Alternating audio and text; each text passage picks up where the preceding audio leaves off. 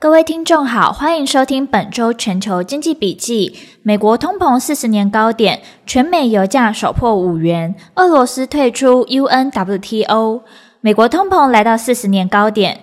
六月十号，美国劳工部公布数据显示，五月消费者物价指数 CPI 年增率达八点六 percent，高于四月与分析师预期的年增八点三 percent，更超越了三月八点五 percent 的历史高点，年增率创了一九八一年十二月以来新高。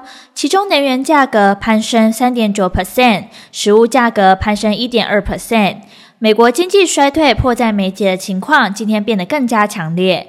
因为通货膨胀急剧升温，随后公布的密西根大学消费者信心指数六月初值仅五十点二，创下一九七八年以来新低。这样子的消费者信心数据，比 COVID-19 疫情爆发、金融海啸时期上一次通膨高峰的一九八一年都还低。而美国第一季的家庭财富小幅下滑，为两年来首次下降。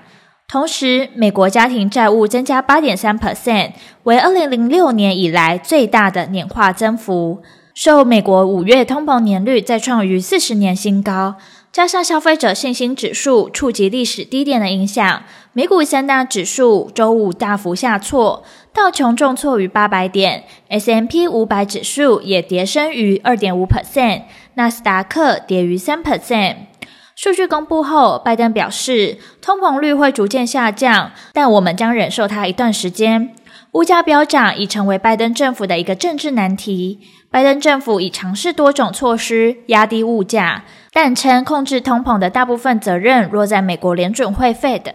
市场原先普遍预期 FOMC 六月升息两码已成定局，但十日出炉的通膨数据比预期炙热，物价的涨势还蔓延得更广。从汽油、食物到住宿费全面劲扬，升高费的更加把劲升息的预期。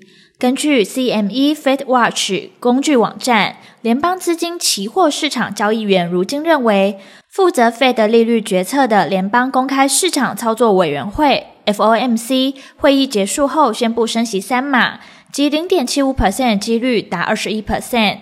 比九日预期的三点六 percent 激增。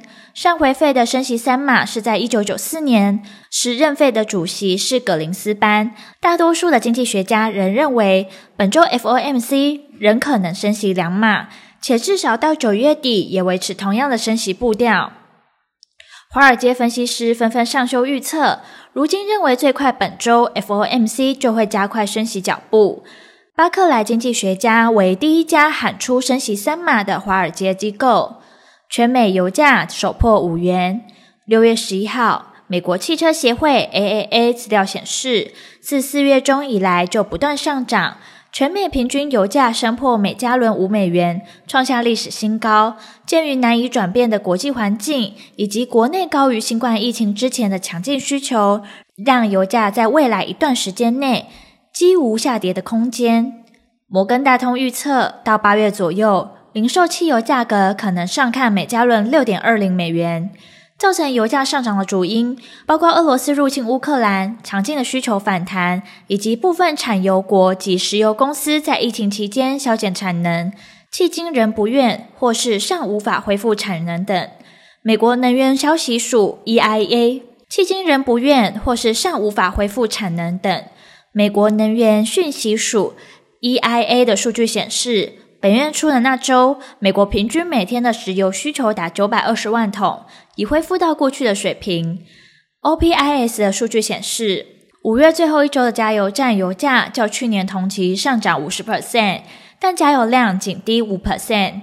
调研商 INRIX 的数字也显示，汽车的出行量自五月初以来也仅下滑五 percent。这代表油价大涨对削弱民众驾车出行的力度有限，但如果民众宁愿花更多的钱在加油上，但如果民众宁愿多花钱在加油上，就有影响消费乃至经济的风险。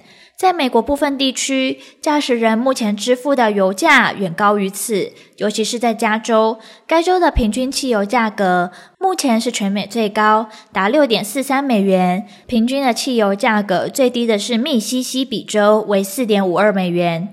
美国总统拜登极力想在十一月期中选举维持民主党在众院微弱的优势，他设法降低油价，包括释出战略储油、依靠油国主持大国增产等。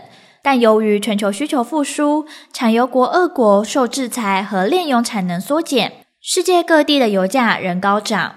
俄罗斯退出 UNWTO。六月十号，莫斯科正式宣布退出联合国世界观光组织 （UNWTO）。俄罗斯侵犯乌克兰而遭国际挞伐。俄罗斯侵犯乌克兰而遭国际社会挞伐。UNWTO 今年四月二十七日以侵略乌克兰为由暂停俄罗斯会员资格，表示对乌克兰的军事行动有违其价值。外媒报道。俄罗斯退出世界旅游组织是由俄外交部提议，并与政府其他相关部门达成一致后做出的决定。俄罗斯入侵乌克兰三个多月的期间，多次轰炸民宅、屠杀平民，造成大量伤亡，引发各方怒火。俄罗斯在国际上受到排斥。联合国世界观光组织四月二十七日在马德里召开特别大会。主要的议题之一是讨论是否暂停俄罗斯成员国的资格。俄罗斯外交部主动提出退出该组织的意向，发表声明宣称，世界旅游组织实际上已被欧盟国家垄断，用于谋取其自身利益。俄方认为继续在该组织工作已不适宜，决定退出。俄罗斯已遭全球若干组织撤销资格，此外也面临西方国家的制裁。而后续的市场走势仍需持续关注将公布的重要经济数据。本周全球经济笔记，我们下周见。